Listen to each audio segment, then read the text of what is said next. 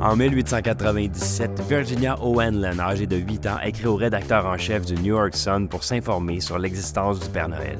Le rédacteur en chef, Francis Church, va lui répondre Oui, Virginia, le Père Noël existe. Vos petits amis ont tort, ils ont été affectés par le scepticisme d'une époque sceptique. C'était il y a plus de 100 ans et il semble que les choses n'aient pas beaucoup changé depuis. De nombreux commentateurs de marché continuent de penser que l'économie américaine se dirige vers une récession avec pour seule justification que les taux d'intérêt ont été poussés plus haut et plus vite que nous l'avions vu depuis les années 80 et que par conséquent, la seule issue naturelle doit être une récession. Mais ces sceptiques sont tellement motivés par leur appel à la récession qu'ils n'ont peut-être pas vu tous les autres indicateurs de récession qui sont apparus et disparus depuis. Bonjour, mon nom est Pierre-Benoît Gauthier, vice-président adjoint à la stratégie de placement à Gestion de patrimoine. Joignez-moi chaque semaine alors qu'on explorera les différentes tendances qui influencent les marchés. C'est la semaine du 20 décembre et encore une fois, les marchés sont en mouvement. Lorsqu'on parle de l'économie américaine en ce moment, on va souligner la faiblesse de l'industrie manufacturière, des exportations, du logement, des bénéfices. Mais pourtant, toutes ces données semblent avoir atteint un point d'inflexion.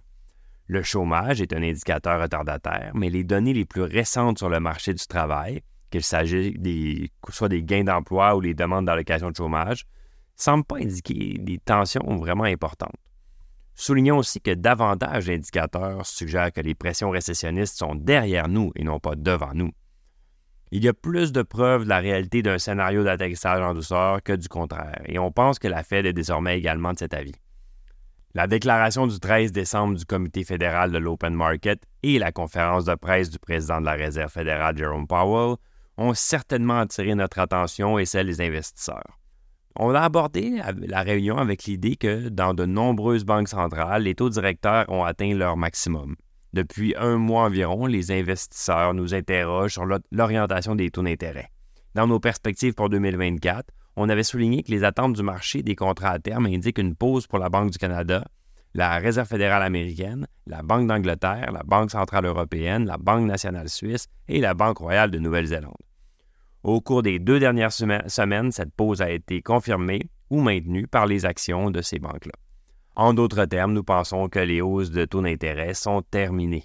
Oui, investisseurs, il y a une pause dans les taux d'intérêt. Mettons les choses en perspective. L'inflation n'est pas à 2% ni au Canada ni aux États-Unis. Nos modèles n'indiquent pas non plus que l'inflation, atteindra 2% au cours des six prochains mois. Mais ça ne nous préoccupe pas trop parce que l'inflation se situe à un niveau qui correspond à la fourchette à long terme de 40 ans.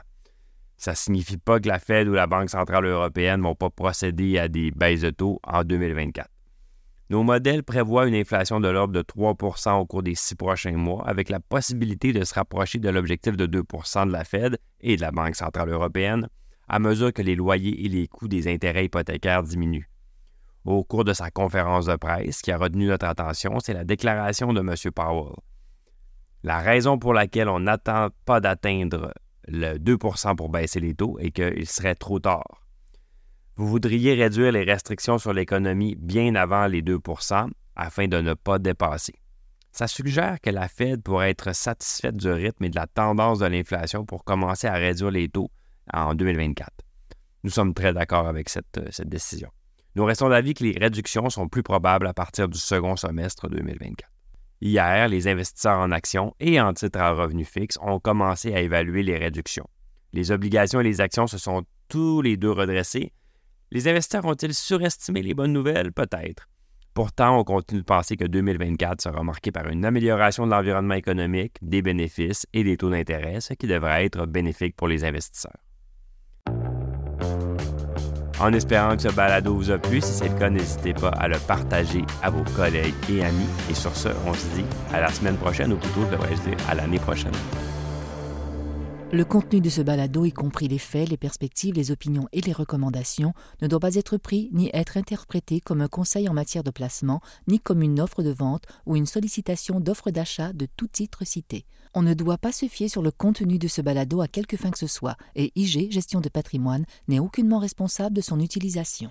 Le présent balado renferme des énoncés prospectifs qui décrivent nos attentes actuelles ou nos prédictions pour l'avenir. Les renseignements prospectifs sont assujettis à des risques, incertitudes et hypothèses pouvant donner lieu à des écarts significatifs entre les résultats réels et ceux exprimés dans le balado.